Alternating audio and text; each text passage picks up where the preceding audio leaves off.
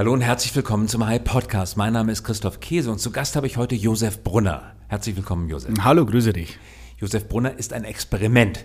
Ein Experiment dahingehend, dass du der erste Gast bist, den wir zum zweiten Mal in den High Podcast einladen. Und den Grund dafür sage ich gleich. Aber vorher sag du bitte erstmal deine Funktion, für welche Firma du arbeitest. Ja, ich bin der CEO und Gründer von Relayer und ähm, weiß nicht, ob ich mich auch als Experiment beschreiben würde, aber ich freue mich auf jeden Fall hier zu sein. Ja, vielmehr. Wir sind bei dir zu Gast. Wir sind heute in München zu Gast. Deswegen klingt es vielleicht etwas anderes, aber wir haben die Originalmikros aus Berlin mitgenommen. Hier der Grund, warum wir dieses Experiment wagen, einen Gast zum zweiten Mal einzuladen. Josef Brunner war zum ersten Mal im High Podcast zu Gast und wir haben gesprochen über seine Werdung als Unternehmer. Vier Firmen gegründet, die erste mit 16, die vorletzte verkauft an Cisco und vor einiger Zeit Schlagzeilen gemacht, weil seine heutige Firma Relayer in München und Berlin verkauft wurde an die Münchner Rück. Aber Josef ist CEO geblieben und natürlich in seiner Rolle als Gründer dem Unternehmen eng verbunden. Warum wollen wir heute ein zweites Mal sprechen?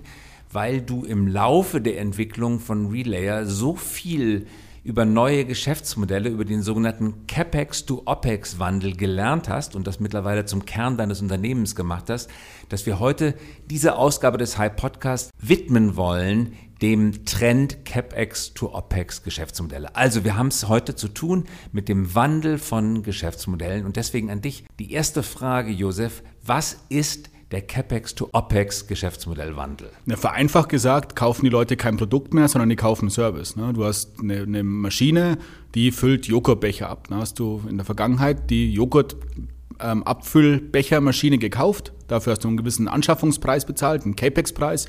Und heute möchtest du vielleicht ähm, die Leistung kaufen, das Abfüllen vom Joghurt. Also kaufst du OPEX, ein anderes Consumption-Modell, kaufst also den Prozess Joghurt abfüllen in einem Becher. Das ist CAPEX zu OPEX an einem Joghurt. Übersetzen wir die Worte mal ganz kurz. CAPEX steht für Capital Expenditure und OPEX für Operating Expenses. Also die Kapitalausgaben für Maschinen, Anlagegüter, Investitionsgüter würde man im Deutschen sagen, versus OPEX, die operationalen Ausgaben, die ganz normalen Konsumausgaben eines Unternehmens. Genau. Warum, Josef, sollte man von CAPEX-Modellen auf OPEX-Modelle wechseln wollen? Als Endkunde ähm, mache ich das aus verschiedenen Gründen. Ähm, einer der Gründe ist, weil ich nicht mehr so ganz genau vorhersehen kann, wo meine Reise hingeht. Ein Beispiel, das glaube ich jeder zurzeit vor Augen hat, ist der Verbrennungsmotor. Wenn ich Automobilist bin, heute tue ich mich wesentlich schwerer, meine nächsten zehn Jahre und die Produktionskapazitäten, die ich brauche, vorherzusagen als vor zehn Jahren. Das heißt im Umkehrschluss, ich bin ein bisschen vorsichtiger mit Investments, weil ich nicht mehr weiß, ähm, wie sich die genau auszahlen würden, muss aber trotzdem und möchte auch sehr, sehr gerne weiter Autos bauen. Also ist ein charmanter Mittelweg, das Risiko quasi in meine Zuliefererkette zu übertragen und denen zu sagen, pass mal auf, dein Produkt brauche ich weiterhin, muss ja weiterhin Autos bauen, aber ich möchte es nicht mehr kaufen, sondern ich möchte das quasi als Service beziehen, möchte also umschrieben Automobilfertigung as a Service haben und möchte gerne pro Auto, das ich vom Band laufen lasse, ähm, abgerechnet bekommen. Das ist quasi der, die Endkundensicht, wenn du so willst, oder die Endkunden im, in diesem Fall ein Unternehmen, das heißt Endkunde auftritt. Wir sind Richtig. nach wie vor bei Business-to-Business-Geschäftsmodellen. Endkunde in dem Fall die Autofabrik selber, die das Auto herstellen lässt von einem Dritten. Genau, der, oder der Automobilist, der sagt, ich, ich möchte das weiterhin selber herstellen, ne, aber möchte mir nicht mehr die Maschinen kaufen, sondern möchte das als Service bekommen. Also frage ich meine Zulieferer, könnt ihr mir euer Produkt als Service anbieten? Und das beantwortet im Umkehrschluss deine Frage, warum sollte ich als Zulieferer das machen? Weil der Markt ähm, in diese Richtung sich dreht, weil unter anderem die Vorhersehbarkeit ähm, anders ist, als sie das früher war. Der Markt dreht sich in diese Richtung, sagst du. Kann man das in den jüngsten Jahren als wirklich messbaren Trend erleben? Ja, ich glaube schon. Ähm, also wir sehen es absolut. Ähm, wir machen mittlerweile 80 bis 90 Prozent unseres Umsatzes und unserer Kunden sind Unternehmen, meistens Mittelständler, produzierende Unternehmen, die ähm, ihre Produkte als Service anbieten wollen, obwohl wollen da vielleicht ein bisschen zu wohlwollend ist. Die müssen, weil ihre Märkte sich so drehen, dass eben keine CAPEX-Investments mehr stattfinden. Also für uns ist es ein absolutes spannende Zeit, in der wir da leben und ähm, mittlerweile unser Brot- und Buttergeschäft. Ja. Nehmen wir mal ein einfaches Beispiel, Espressomaschinen. Er arbeitet für einen großen Espressomaschinenhersteller, ich weiß gar nicht, wie groß er ist, aber diejenigen, die sich für Espresso interessieren, die kennen ihn, Mazzocco. Zusammen und bietet mit ihm ein Barista CapEx to OpEx Modell an. Was genau steckt dahinter? Genau, das Socco ist ein Kunde, auf den wir sehr, sehr stolz sind. italienischer Hersteller. Genau, ja, ein stolzer italienischer Hersteller. Wir mögen alle Espresso, von daher haben wir eine emotionale Nähe dazu. Ist eigentlich sehr, sehr spannend. Die Maschine ist sehr teuer, kostet äh, Einstiegsvariante, glaube ich, 20.000 Euro, die ähm, Top-Variante 50.000 Euro. Wenn ich jetzt ein, äh, wenn ich Barista bin und einen Barista-Shop aufmachen möchte, muss ich mir die Einrichtung logischerweise des Barista-Shops kaufen und ich musste mir in der Vergangenheit auch ähm, die Barista-Maschine kaufen. Ähm, für 50.000 Euro muss ich wahnsinnig viel Espresso verkaufen. Damit ich viel Espresso verkaufen kann, brauche ich eine gleichbleibende Qualität bei meinem Espresso. Und eine möglichst hohe Verfügbarkeit. Absolut, ja. Wenn die Maschine steht, dann kann ich den, den Laden für den Tag schließen. Genau, oder ich muss ähm, Sandwiches verkaufen. Ähm, oder eine zweite Maschine dazu kaufen. Richtig, genau. So, und dann ähm, haben wir angefangen, uns mit dem Thema auseinanderzusetzen, haben gemerkt, das ist unglaublich spannend und haben etwas gemacht, das wir meistens machen, uns weniger das Produkt, also die Maschine angeschaut, sondern eher angeschaut, was treibt denn den Kunden unserer Kunden um. Also in dem Fall dem Barista-Shop-Betreiber. Und er hat ein paar Herausforderungen. Ähm, eins haben wir schon angesprochen, das ist die gleichbleibende Qualität des Kaffees. Das andere ist Cashflow. Ähm, ich muss mir für 50.000 Euro diese Maschine anschaffen. Das ist für mich als ähm, Startup-Unternehmer natürlich viel Geld wie kann ich dem jetzt helfen, erfolgreicher zu werden? Und haben dann ein neues Geschäftsmodell in den Markt gebracht, ähm, Espresso as a Service, ähm, wo wir die Maschine vorfinanzieren. Das heißt, der Barista-Shop-Betreiber hat keine äh, Anfangsinvestitionskosten in die Maschine und bekommt von uns die Maschine hingestellt und bekommt von uns das Versprechen, dass A, die Maschine verfügbar ist und dass B, die Qualität des Espressos, der aus der Maschine kommt, immer dem Qualitätsversprechen, das er seinen Kunden macht, ähm, trifft. Also der Besitzer des Barista-Shops zahlt gar nicht mehr für die Maschine, sondern er zahlt für den gut gewordenen Kaffee, den die Maschine herstellt. Genau. Und dafür einen Fixpreis. Richtig von, sagen wir mal, um es einfach zu rechnen, 1 Euro. Und wenn er den für 4 Euro weiterverkauft oder 3,50 Euro, hat er den entsprechenden Deckungsbeitrag erwirtschaftet und er kann seine ganze Energie darauf richten, den Markt zufriedenzustellen, ein Publikum zu binden, die Angestellten entsprechend zu trainieren, dass sie auch mit der Maschine pfleglich umgehen können und guten Kaffee daraus gewinnen. Aber er muss sich nicht mehr mit der Finanzierung der Maschine und mit dem entsprechenden Kreditantrag bei der Bank beschäftigen. Genau. Und meistens sind es ja kreative Menschen, die, wie gesagt, gesagt, diese emotionale Nähe zum Kaffee haben und die können sich auf das konzentrieren, was sie wirklich gut können, den Kaffee verkaufen, den zu bewerben äh, und mit einem strahlenden Gesicht diesen Espresso an den Mann oder die Frau zu bringen. Und wir zusammen mit Lama Socco kümmern uns darum, dass der Kaffee auch aus der Maschine kommt und dass er so schmeckt, wie er schmecken soll. Wir kommen gleich nochmal dazu, zu der Frage, Josef, wo ihr das Geld hernimmt, um so etwas finanzieren zu können. Aber vorher noch einmal die Frage, was unterscheidet denn dieses Modell von dem ganz klassischen Bankkredit? Früher vor fünf Jahren hätte dieser gleiche Barista-Betreiber die Maschine für 50.000 gekauft, wäre zur Sparkasse gegangen oder zur Volksbank oder einer größeren Bank und hätte dort eine Finanzierung nachgesucht, über 50.000 Euro und hätte dafür einen vereinbart und hätte einen Annuitätenkredit in Anspruch genommen. Was unterscheidet dieses Modell CapEx to OpEx von dem ganz klassischen Kredit oder vom Leasing oder einer anderen traditionellen Finanzierungsform? Als erstes die, die glaube ich, der, der Hauptunterschied ist, dass wir uns darauf konzentrieren, was er wirklich braucht. Ja? Und er braucht guten Kaffee. Ja? Und Geld ist ein Mittel zum Zweck. Das heißt, der erste Kernunterschied ist, wir verstehen sehr, sehr genau oder versuchen sehr genau zu verstehen, was der Barista-Betreiber braucht und er braucht guten Kaffee. Ähm, das ist also das, das erste Kernelement. Das zweite, die zweite Unterscheidung ist, dass wir Finanzierung mit Qualität koppeln. Wenn du dir normalerweise diese Maschine finanzierst über eine Bank, dann ist der Bank nur indirekt wichtig, dass die Qualität stimmt, äh, ist es schon wichtig, weil wenn die Qualität nicht mehr stimmt, springen dir deine Kunden ab. Und du wirst also solange du den Tilgungsplan einhältst, ist eigentlich alles in Ordnung für die Bank. Richtig, ja. Unabhängig davon, ob du ähm, unternehmerisch erfolgreich bist oder nicht. Ähm, sie könnten dann im Umkehrschluss auch die Maschine nehmen und die weiterverkaufen. Ja. Es ist ja ein, ein Gut, das auch für andere Barista-Shop-Betreiber interessant sein könnte. Wir sehen es aber anders. Wir wollen ja den Kunden unserer Kunden, den Barista-Shop-Betreiber in dem Fall erfolgreich machen und deswegen kriegt er von uns uns die liquiden Mittel, die er braucht. Er kriegt die Maschine hingestellt und aber mit dem Qualitätsversprechen. Und ich glaube, diese Verknüpfung Qualitätsversprechen mit dem Service, den der braucht, also das, das, ähm, das Brauen des Kaffees, ist der Hauptunterschied. Wenn ihr sagt wir, damit ist Relayer gemeint. Im Hintergrund von Relayer steht aber die Münchner Rück und vieles von dem Geld, über das wir hier gerade sprechen, es geht ja nicht nur um eine Barista-Maschine, sondern es geht um viele Espresso-Maschinen. Vieles von dem Geld kommt nicht von euch direkt als Relayer, sondern kommt von der Münchner Rück, richtig? Das ist richtig, genau. Warum macht die Münchner Rück das? Also als erstes vielleicht zu deinem Punkt vorab, das Wir beinhaltet natürlich auch Lamasocco. Ähm, in erster Linie sehen wir uns als Teilhaber eines emotionalen Joint Ventures mit unseren Kunden. Da gehört ähm, Lamasocco dazu, da gehören wir dazu. Ähm, wir sind ja Teil ähm, der Münchner Rück, wie du es äh, vorhin richtig angesprochen hast. Die Munich Re macht es aus unterschiedlichen Gesichtspunkten. Zum ersten ist es ja so, dass ähm, wir in einem Niedrigzinsumfeld, in dem wir uns bewegen, es für eine Versicherung sehr, sehr schwierig ist, die Renditen zu erwirtschaften, die sie vielleicht vor zehn Jahren erwirtschaftet hat. Und wenn du ein großes Balance Sheet hast, musst du natürlich darauf schauen, dass du vernünftige Renditen erwirtschaftest. Das ist ein Grund.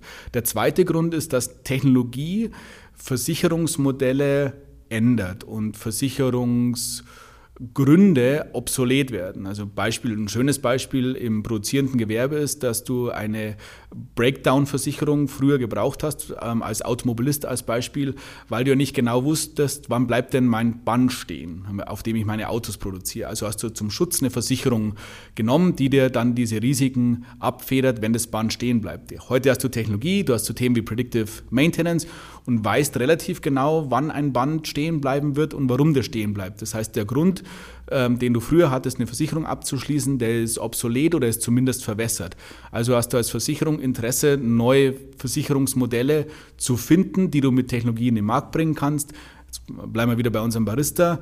Ähm, Kaffeequalitätsversicherung ist neu, ja, gab es vorher nicht, ist ein neuer Revenue Stream, das kombiniert mit der Niedrigzinsumgebung, äh, in der wir uns äh, befinden und einem vernünftigen Weg Kapital anzulegen, sind zwei Gründe, warum die Munich Re das spannend findet.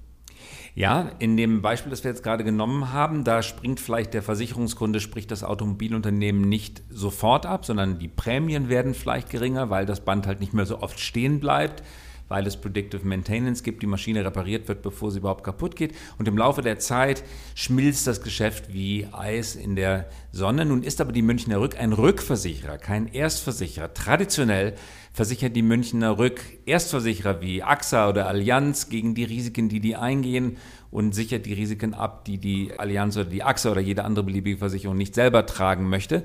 Jetzt kommt also ein Münchner Rück, Rückversicherer und macht mit euch Erstversicherung, weil wenn ich das richtig verstanden habe, ist das, was wir bei dem Mazzocco-Beispiel gerade besprechen, eine Erstversicherung.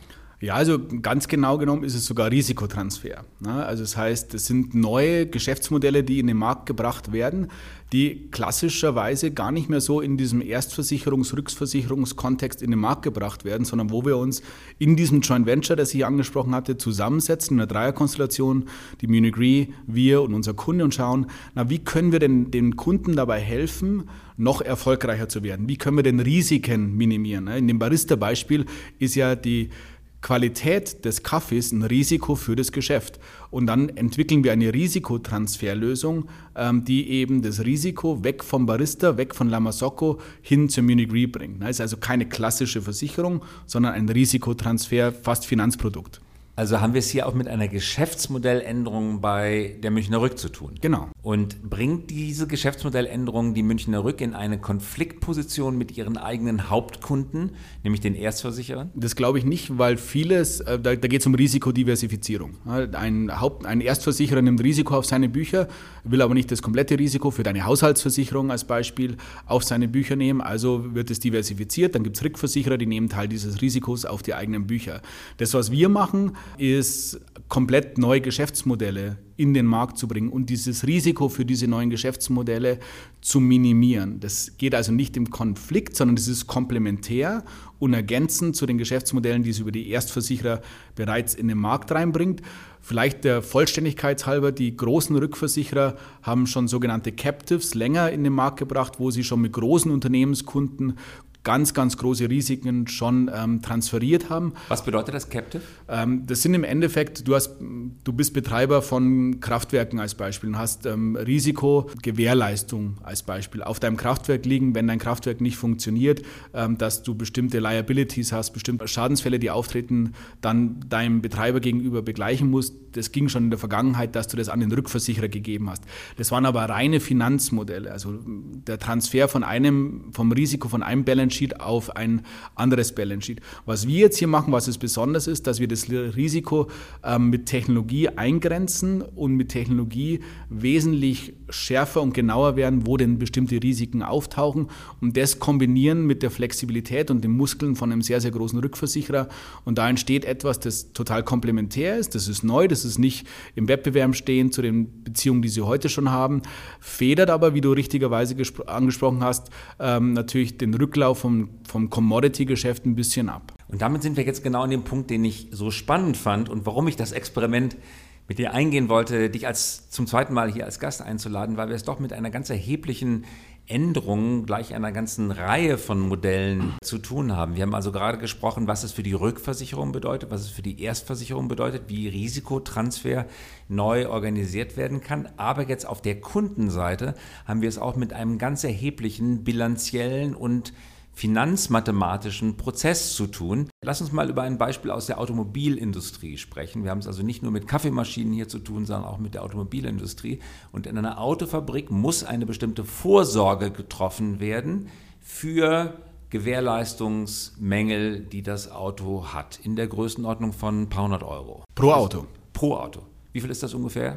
Ja, es kommt aufs Auto an. Ja. Je, je, mehr Masse du in den Markt bringst, desto geringer ist die Summe. Wenn wir jetzt bei so einem ähm, Mittelklasse-Kombi bleiben, sind es so 300 Euro pro Auto, das produziert wird, geht dann Rückstellung auf die Bilanz. Je ähm, exklusiver, wenn du willst, das Auto wird, desto weniger produzierst du, desto höher wird quasi die Summe pro Auto. Und die Rückstellungen wirken in der Gewinn- und Verlustrechnung ungefähr so, als hätte ich das Geld direkt ausgegeben. Genau. Du hast auch ja. Kapitalbereitstellungskosten, logischerweise, ja, und die liegen ziemlich schwer auf den Bilanzen. Ja. Also ich baue 10.000 Autos, davon kommt ein bestimmter Prozentsatz mit Mängeln wieder zurück. Wie viel das äh, sind, wie hoch der Prozentsatz ist, kann ich vorher noch nicht wissen. Am Ende wird abgerechnet, wenn die, wenn die Rückstellung mal aufgelöst wird im Laufe der, der folgenden Geschäftsjahre oder des folgenden Geschäftsjahres. Aber ich muss zunächst mal mit einem statistischen Erfahrungswert annehmen, ein bestimmter Prozentsatz kommt zurück und dafür muss ich eine Rückstellung bilden. Nur mal angenommen, um es einfach zu rechnen, das seien jetzt 300 Euro. Das heißt, egal ob der Wagen gut oder schlecht gebaut wurde, 300 Euro gehen aus der Gewinnrechnung erstmal raus, so als wäre das Geld schon ausgegeben worden. Genau. Und was macht jetzt IoT Predictive Maintenance mit diesem Posten? Das ist unglaublich spannend, ja, weil es äh, auch für mich so intellektuell inspirierend ist, weil ich das, das ist für mich eine neue Welt. Ich lerne ja jeden Tag. Und wir haben Lösungen jetzt mit, mit Kunden entwickelt, wo wir, ähm, eines davon ist, ist Public, das heißt, kann man darüber sprechen, ist Leoni, ist eine, eine Partnerschaft, die uns unglaublich wichtig ist, über die wir wahnsinnig Kabelhersteller. Viel, äh, Kabelhersteller aus Nürnberg. Ähm, die ähm, verkabeln sehr viele Robotiksysteme, die Teil einer automobilen Fertigungskette sind. Also, also KUKA-Roboter, KUPA, ABB, Schweißroboter, die die Roboter, die die Fensterscheiben einsetzen, etc. Genau. Ähm, die bauen die Kabel, die diese Roboter verknüpfen um jetzt ein komplexes Thema vereinfacht darzustellen, gehe ich mal so durch, wie ein, wie ein Beispiel hier aussehen könnte. Ne? Du hast diese Kabel, diese Kabel haben wir intelligent gemacht zusammen mit Leoni. Das sind also Sensoren im Kabel, die messen Energiefluss, ist das Kabel geknickt, ne? was, was geht dann Strom durch, welche äh, Signale gehen da durch. Das, diese Informationen legen wir in ein mathematisches Modell und errechnen über dieses mathematische Modell die Wahrscheinlichkeit, dass ein Schweißarm als Beispiel in einer gewissen Zeit ausgetauscht werden muss muss. Mit diesem Wissen gehen wir ähm, in die Serviceplanung für die Servicefenster ähm, und legen diesen, die Reparatur dieses noch funktionierenden Arms in ein geplantes Servicefenster, in eine geplante Downtime. Also die, die Reparatur eines voraussichtlich berechneten Schadens, der aber noch längst nicht eingetreten ist. Das Richtig. Ding arbeitet nach wie vor einwandfrei, aber in vier Monaten ist er kaputt und da tue ich es dann auf Montagnachmittag, den 16. Januar erfundenes Datum um 18 Uhr. Genau. In ein geplantes Downtime-Fenster, in dem das Band sowieso stillsteht. Indem ich das mache, reduziere ich die unplanned Downtime. Und das ist etwas, das der Automobilist oder jeder, der in so einer Massenfertigung ist, nicht gerne mag, weil ich habe Just-in-Time-Fertigung, die LKW kommen sowieso und ich muss diese Autos bauen. Und wenn mein Band Unplanned Downtime ist die Maschine, das Band bleibt stehen. Genau, und mich überrascht es. Ja? Das, wenn das Band stehen bleibt und ich weiß das, dann kann ich das planen. Wenn das Band stehen bleibt und ich weiß das nicht, dann habe ich ein Problem. So, und wir reduzieren quasi über diese Lösung die ungeplante Downtime, den ungeplanten Stillstand des Förderbandes.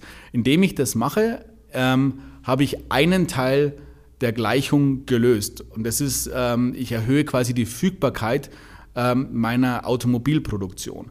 Das löst aber noch nicht mein finanztechnisches Problem, weil ich natürlich immer noch diese Steine auf meiner Bilanz liegen habe, diese Rückstellung, weil die gehen ja auf Erfahrungswerte zurück in der Vergangenheit. Jetzt haben wir die Munich Re als, als Shareholder bei uns, die ähm, dann ein weiteres Asset in diese Partnerschaft bringen und das ist ähm, ein Finanzprodukt, mit dem wir hergehen können und diese ähm, Liabilities auf Englisch, also diese Rückstellungen, transferieren können von der P&L, von einer Bilanz also eines der G&V Werkes. auf Deutsch gesagt, genau, der Gewinn- und Verlustrechnung.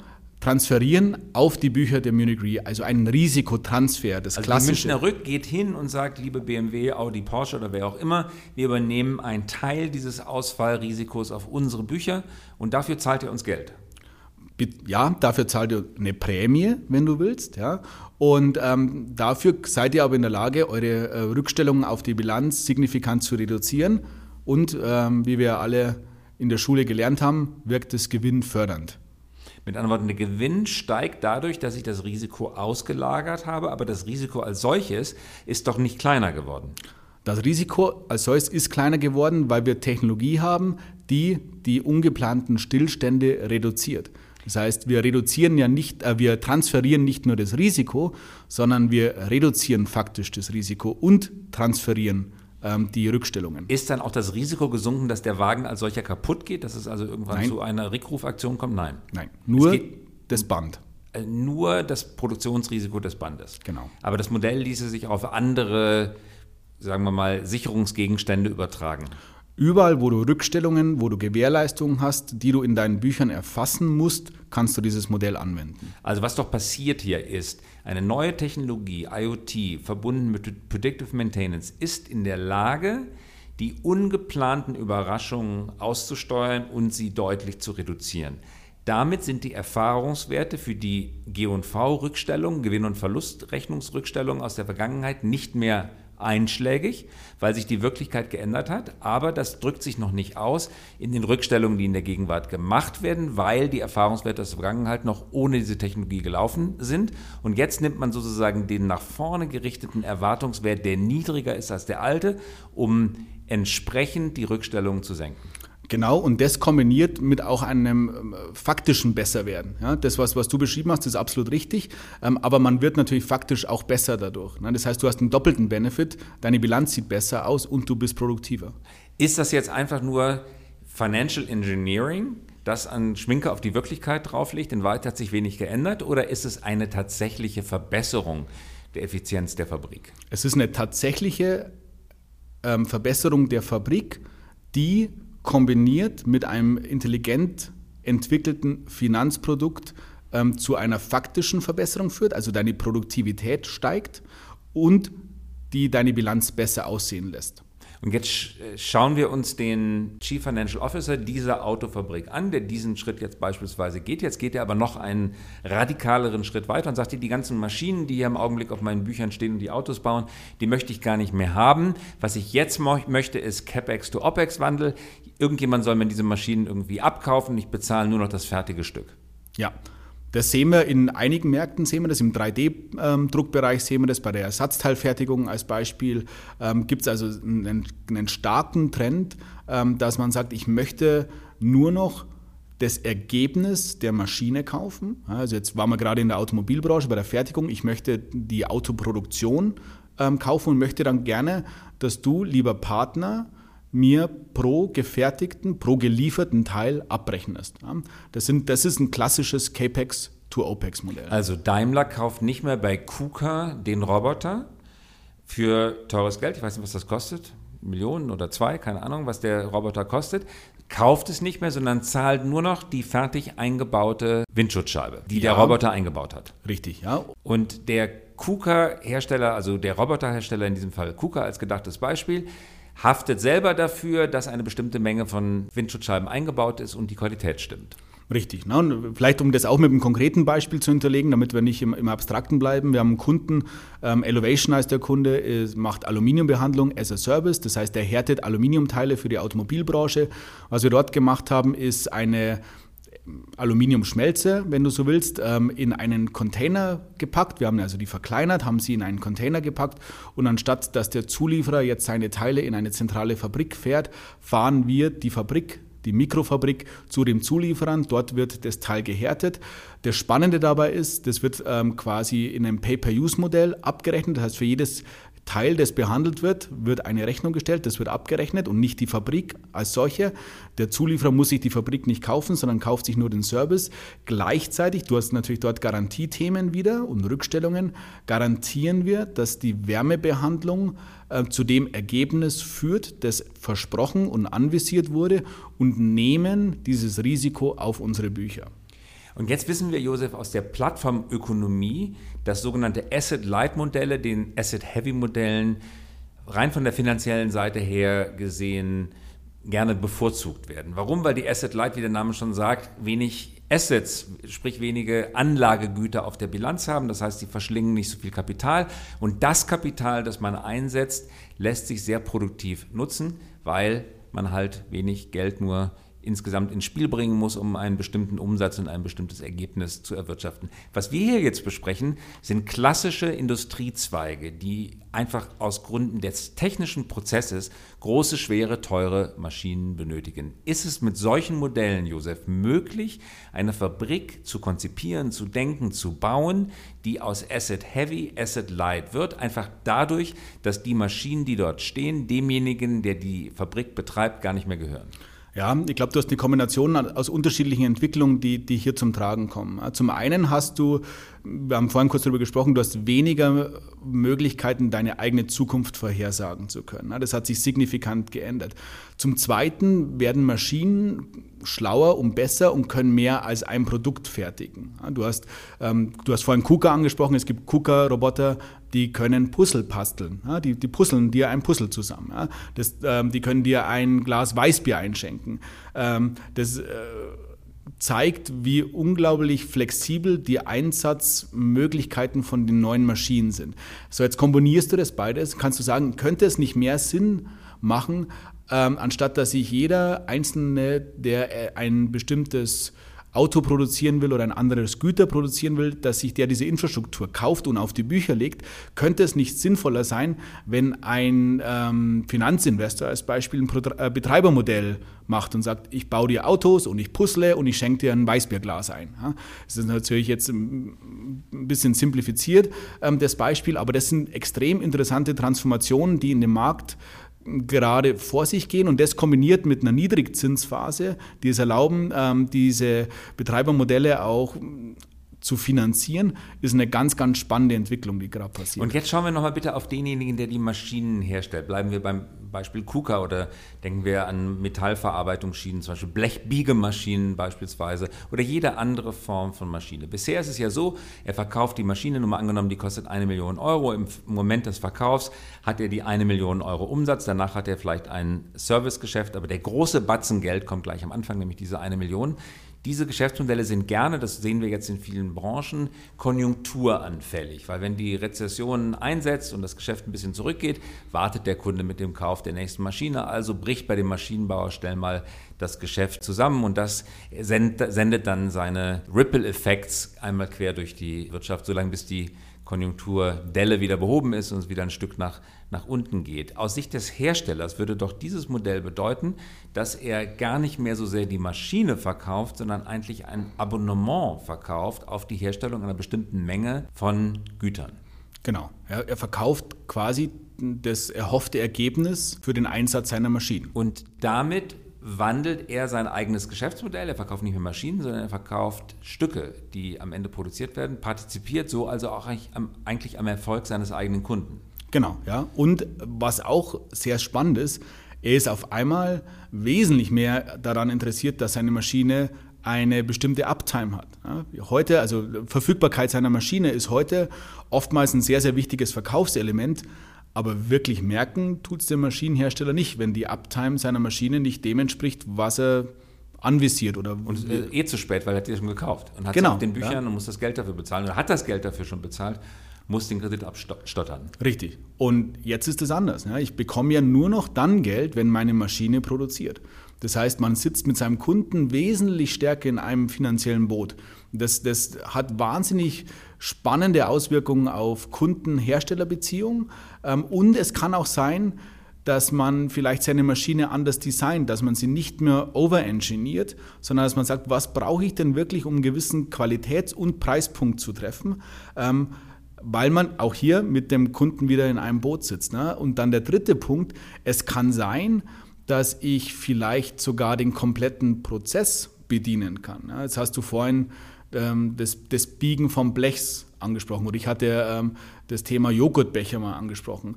Ähm, wenn du jetzt so einen Flaschenabfüller als Beispiel nimmst, der hat wahnsinnig viele Hersteller im Einsatz, die den Prozess des Abfüllens einer Flasche ermöglichen. Da werden Flaschen aufgepumpt, die werden in einen Luftkanal geschossen, die werden abgefüllt, die werden gelabelt, die werden im Sixpack verpackt und dann in einen LKW verladen. Spannend ist es natürlich dann, wenn ich als Hersteller sage, könnte es nicht sinnvoll sein, dass ich meinem Abfüller ähm, ein Flaschenabfüll as a Service äh, nahelege und dann den kompletten Prozess beherrsche. Und dann suche ich mir aus, wer ist denn mein Komplementärpartner in diesem Prozess. Heute obliegt es dem, dem Abfüller, der sagt, ich nehme die Maschine fürs Abfüllen, das fürs Labeln, weil ich davon ausgehe, dass erzeugt mir den, den stabilsten und den effizientesten Abfüllprozess. Wenn ich jetzt aber hergehe, vielleicht in Kombination mit einem Rückversicherer und sage, pass auf, ich garantiere dir, dass du 10.000 Flaschen pro Stunde abfüllst. Und wenn die Garantie nicht eintritt, dann bekomme ich das in Geld ausbezahlt. Richtig, genau. So wie diese Flugverspätungsversicherung, die es jetzt gibt. Ich muss gar gar nicht irgendwie kompliziert einen Zettel ausfüllen, wo ich sage, mein Flug ist nicht da gewesen, sondern ich bekomme das Geld automatisch überwiesen, wenn der Flug so und so viele Minuten verspätet war. Und hier ganz genauso, die 10.000 Flaschen werden nicht erreicht, sofort ist das Geld da, ich muss nichts ausfüllen. Äh, absolut. Und, und das ist ein sehr, sehr spannender Punkt Punkt, weil das die, die Dynamik eines Verkaufsgesprächs signifikant ändert. Heute gehe ich her und sage, diese Maschine hat den Durchsatz, Energiekosten, Total Cost of Ownership, Features, Features, Features, Features. Und dann muss der Kunde, der diese Maschine kauft, das übersetzen in seinen eigenen Businessplan. Kriege ich das Cashflow technisch gebacken? Was ist mit der Saisonalität? Wie wird das Wetter? Jetzt waren wir beim Abfüller. Heißer Sommer, kalter Sommer, hat einen großen Einfluss. Heute gehe ich her und sage, ich garantiere dir ein Geschäftsergebnis. Das nimmt so unglaublich viel Unknowns, Unwissendes aus, dieser, aus der Gleichung heraus beim Kunden, dass ich auf einmal wesentlich wettbewerbsfähiger bin, weil ich das erwartende Ergebnis garantieren kann. Und jetzt, weil unsere Zeit abgelaufen ist, Josef, bitte in Kurzfassung, wie seid ihr von einem IoT-Unternehmen, das ihr vor einigen Jahren wart, zu dem gekommen, was ihr heute seid, nämlich ein Garant mit finanziell ausgesprochenen Garantien für bestimmte Geschäftsergebnisse der Kunden, was ja nun wirklich meilenweit von dem klassischen IoT-Modell entfernt ist. Vielleicht in drei Worten, Verzweiflung, Fehlschläge und Schmerz. Ähm, wir haben natürlich als, als Softwareunternehmen immer versucht, ähm, nur Software zu verkaufen. Das machen wir heute noch. Ähm, alles das, was wir jetzt diskutiert haben, Pay-per-Use-Modell, Equipment as a Service, ist für uns Mittel zum Zweck, um mehr Software zu verkaufen. Wir haben damals versucht, unsere Technologie an unsere Kunden heranzutragen und den Kunden gesagt, nutzt diese Technologie, um neue Geschäftsmodelle abzubilden.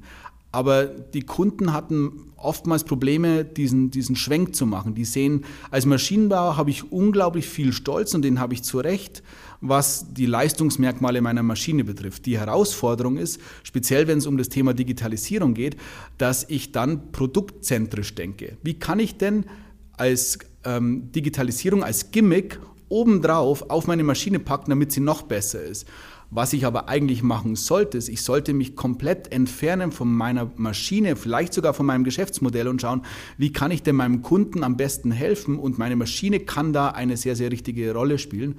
Aber vielleicht dreht sich nicht der, der komplette Kundenkosmos um diese Maschine. Und diesen Transformationsprozess im Kopf, versuchen wir mit unseren Kunden gemeinschaftlich zu gestalten und deswegen treten wir so auf, wie wir es heute in unserem Podcast besprochen haben. Danke, dass du das so gut zusammengefasst hast. Mit Blick auf die Uhr, Josef Brunner war das. Danke fürs Kommen hier im Podcast. War ein schönes Experiment. Danke. das war der High Podcast und wir hören uns wieder, wenn Sie mögen, in der kommenden Woche. Auf Wiederhören und ein schönes Wochenende.